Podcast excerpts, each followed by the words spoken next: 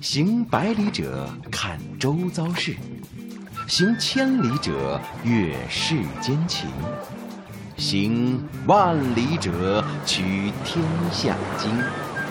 行者无疆，聆听旅途中的一千零一夜。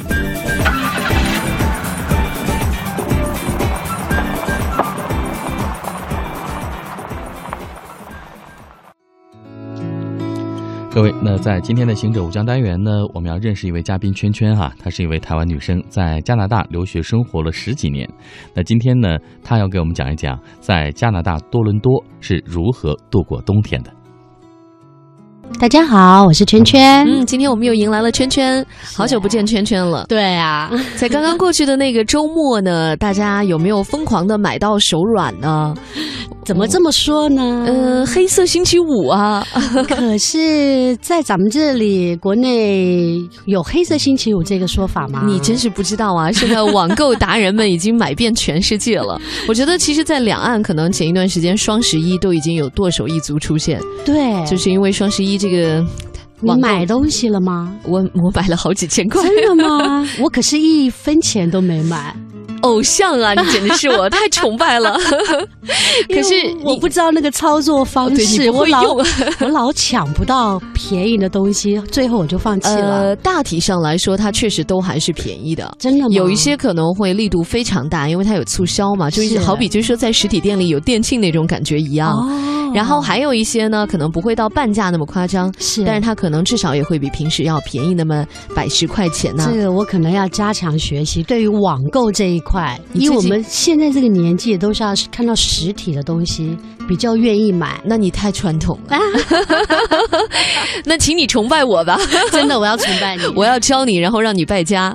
呃、好，没问题。但是我知道你们在加拿大的时候嗯啊、我要跟大家来介绍一下。虽然大家有些老朋友很熟悉了啊，嗯但是还有新朋友刚刚打开收音机。圈圈呢是台湾女生，但是在加拿大生活了十年的时间。对，十所三以年，，哎，嗯经常到我们的节目当中来讲一讲海外生活哈对和国内生活的这分种享比较。是呃，比如说呢，呃，我觉得你在加拿大的时候，可能刚刚过去的这个周末就不会太淡定。呃，一向对过去的那个周末都很不淡定，这个时候我就不手软了，我就买的很疯狂。是不是？嗯因为这个所谓的黑色星期五，最早应该是从美国来的说法， 对吧？对，据我所了解，是从美国那边这个传统吧，是那边传过来的。嗯，那其实黑色星期五呢，好像感觉上是不太吉利的一个一个日子啊、嗯可是可能我我在猜想，曾经一个美国的朋友是这样告诉我的，因为这个日子呢，感觉上不太开心，所以他们要找一些开心的事情来做。所以呢，商店不知道为什么开始就在这一天，呃，形成了入冬以来进入冬季一个非常大的一个呃。呃，减价的那个大促销大促销的对一个时间，所以慢慢的大家就觉得黑色星期五是一个好日子 了。啊，我现在也觉得是，只要能让我买到便宜东西，我觉得这一天就过得跟新年一 样。对，所以黑色星期五反而在北美来讲是一个很大的日子，大家也忘了觉得黑色星期五不好，应该一听黑色、不会啊嗯以。前黑色星期五好像是因为股市有一次股灾，哦然后最早的源头好像是这样的。是这样子的吗，但是现在呢，大家一想到黑色星期五，就是想到买买买买，买 买，因为黑色星期五应该就因为上周刚刚过去了北美的这样一个西方的传统节日叫感恩节，是这个感恩节。其实我们听的很多啦、啊，嗯大家在国内的时候也会传这样的说，感恩节你要感谢谁谁谁。对，我不知道感恩节，呃，如果拿一个中国的节日来比较的话，有点相当于我们过什么节呢？呃，其实就是咱们中国人的中秋节。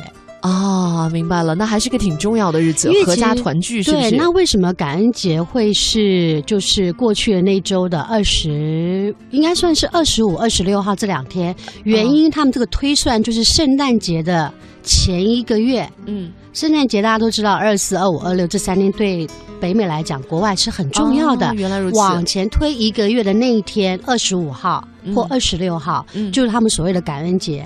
现在好像说感恩节就是刚好是十一月的第四个星期四，对啊，刚好就是十一月二十六号。对，那么感恩节这一天，就不管大家在哪里，就是外国人也一样的，对是大家都要回到家里来，都是不会是？从各个地方飞回自己的家里，然后就像咱们中国人一样，中秋节要团圆吃团圆饭，他们吃火鸡是不是？对他们感恩节也吃火鸡，感恩节也吃哎可火鸡，是圣诞节也吃火鸡。嗯哼，所以这两个日子对他们来讲是同样的分量的重要，就像咱们中国人的中秋节跟新年的除夕一样，原来是哎如一此，模一样的意思。嗯所以你看，因为到了年底了，大家赚了一年的钱也该花出来 了，而且要准备过节了。那最大的节日是圣诞节，还有一个月就要到了。对耶所以在西方呢，有这么一个传统，就是一到感恩节之后，第二天星期五早上开始，是呃，很多人就已经开始要排队了，在商场门口，是不是？对，一般来讲，我们就是在过完感恩节之后呢，那天的凌晨十二点开始。呃不是从明天早上，从今天，呃就就是从从那个感恩节的感夜恩里节的就夜开始里。，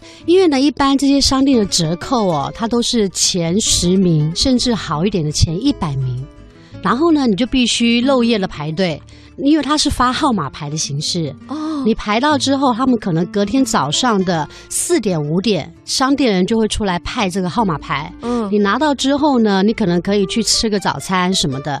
等到商店大概七点或八点，他们开的才也比较开早门了，嗯对，开门了，你就依序拿了号码牌进去买所有有折扣的，比如说前一百名是折扣两折或三折，好低啊，很低，所以你并不用赶在那个一开门的时间再挤进去，来不及了。对，你就来不 及了。你必须先拿到那个号码牌，然后再去买折扣的商品。所以说，嗯、你想想，今年台湾是过了一个很暖的冬天嘛，呃到现在还还比较热，要吹冷气的。